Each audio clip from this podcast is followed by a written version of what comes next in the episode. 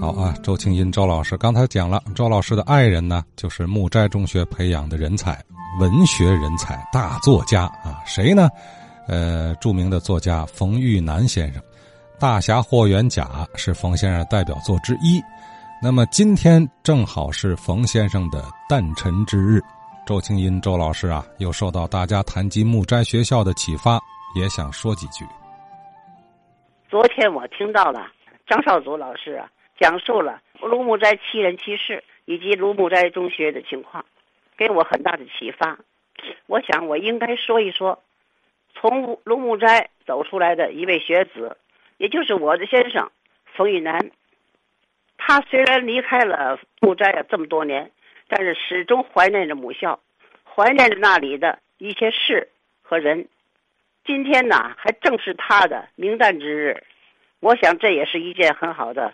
纪念方式，冯玉兰呐，是一九三五年农历三月十九号出生，也就是今天，卒于二零零三年五月二号，后天就是他的忌日。他是山西汾阳人，八岁随父亲来到了天津，转入了山西会馆小学读书。他是一个贪玩不求上进的学生，整天的一有时间就扎在小人书铺里边看书。一九四八年小学毕业，他就考入了离家近的木斋中学。冯玉楠有一个习惯，就是记日记。他以前的日记呀，在文革时间都烧了。他后来是一九八一年又恢复了写日记的习惯。他在世的时候，我没翻过一次，直到他去世以后，我才静下心来，把那些个沉甸甸的日记本子托在手里，默默的读。他的荣辱成败，都展现在其中。我看到了我应该知道的许多事情，比如说，他是怎么样走向艰苦的文学创作道路的。但是我也看到了我本不应该知道的事情，比如，他心底一直埋藏着木斋中学的一位女生，这种暗恋的情怀，直到他八十年代。赴东北最后一次采访才结束。冯玉楠呐，初一的时候，语文老师啊是一位男老师，他的作文课规定啊，交完卷就可以出去自由活动了，所以冯玉楠呐就是草草胡乱的写完交卷，就到操场去打乒乓球。但是到了初二，语文老师换了，是一位马金如老师，他规定了写完作文的同学。要安静的坐在原位看书或者写作业，这下可被约束住了，所以他出不去了。第一次作文题目啊是写迷信害人的故事，那时候正在开展反衣冠道这个会门的这个活动。冯玉然看过很多小人书，不乏有这方面的题材。他第一次啊认认真真的写了一篇作文，等到发作文的时候呢，马老师就夸奖他的作文最好。还在班里啊朗读，冯玉兰心中美滋滋的，可得到了表扬了。从此以后啊，他每次作文都很认真，每次的作文都当成了范文在班上朗读。由此，他就开始了他的作家梦。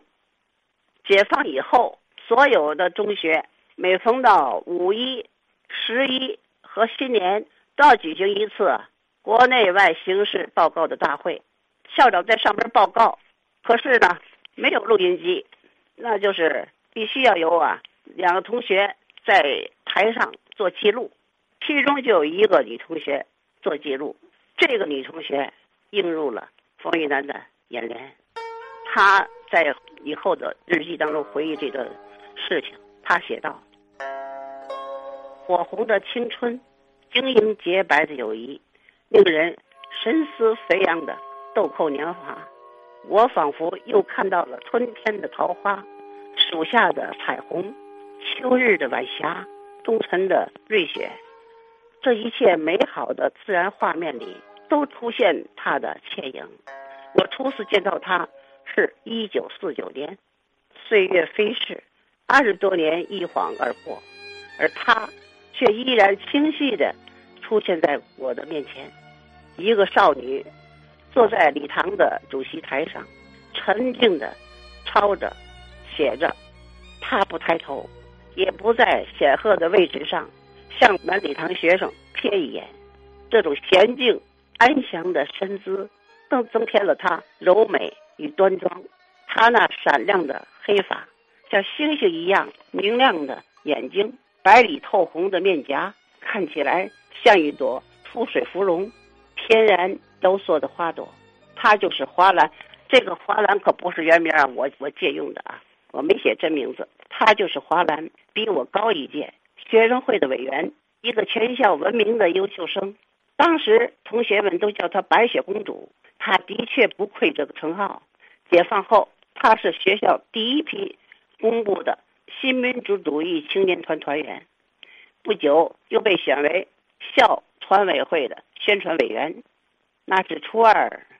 下半学期，学校举行了一次征文比赛，题目是我的理想。我写了一篇小文交上去。我当时看了《钢铁怎样炼成的》这本书，简直被小说中的故事和人物迷住了。当时我知道作者是双目失明、身体瘫痪的状况下写出的这本书，我对他佩服极了。谁云其人亡，久而道明著。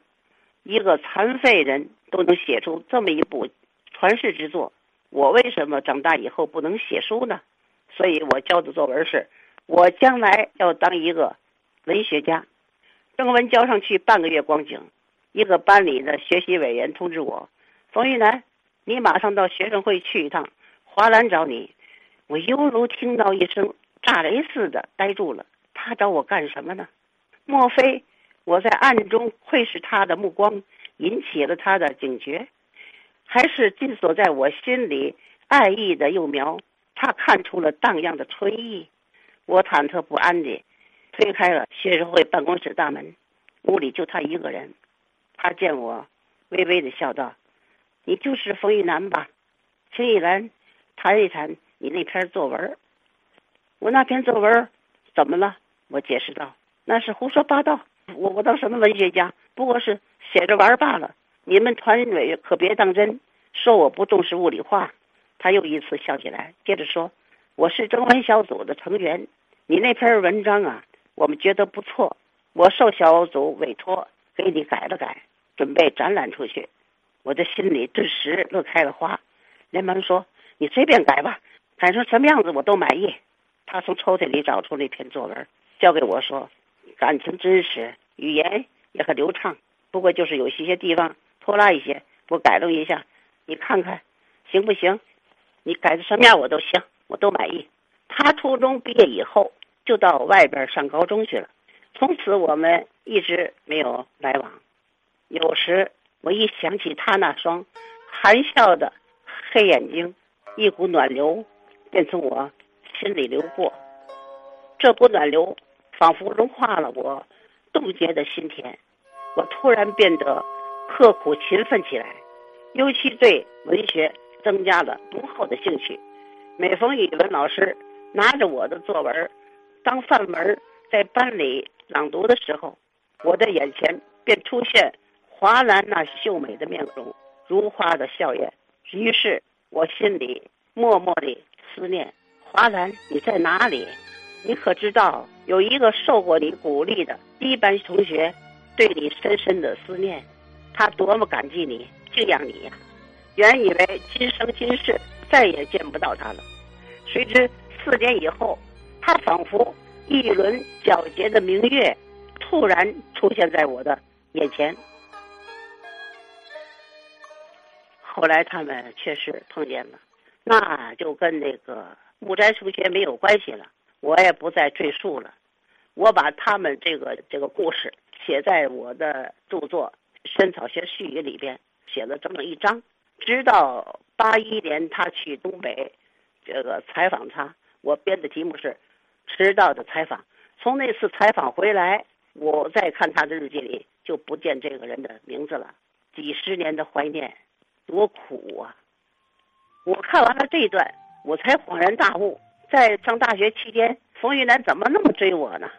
原来是我的长相，我的穿着打扮跟这位华兰同学很相像，就是这么一个原因。嗯，一段故事，木斋校园里留下了文学少年冯玉楠的初恋。呃，周青音老师啊，也是心胸宽广啊，并不会心生嫉妒，是吧？反而从爱人的这段往事中品出了很多优秀的品格，并把这段故事载入自己的书中，留存后世啊，也是让我们呃感叹敬佩，是吧？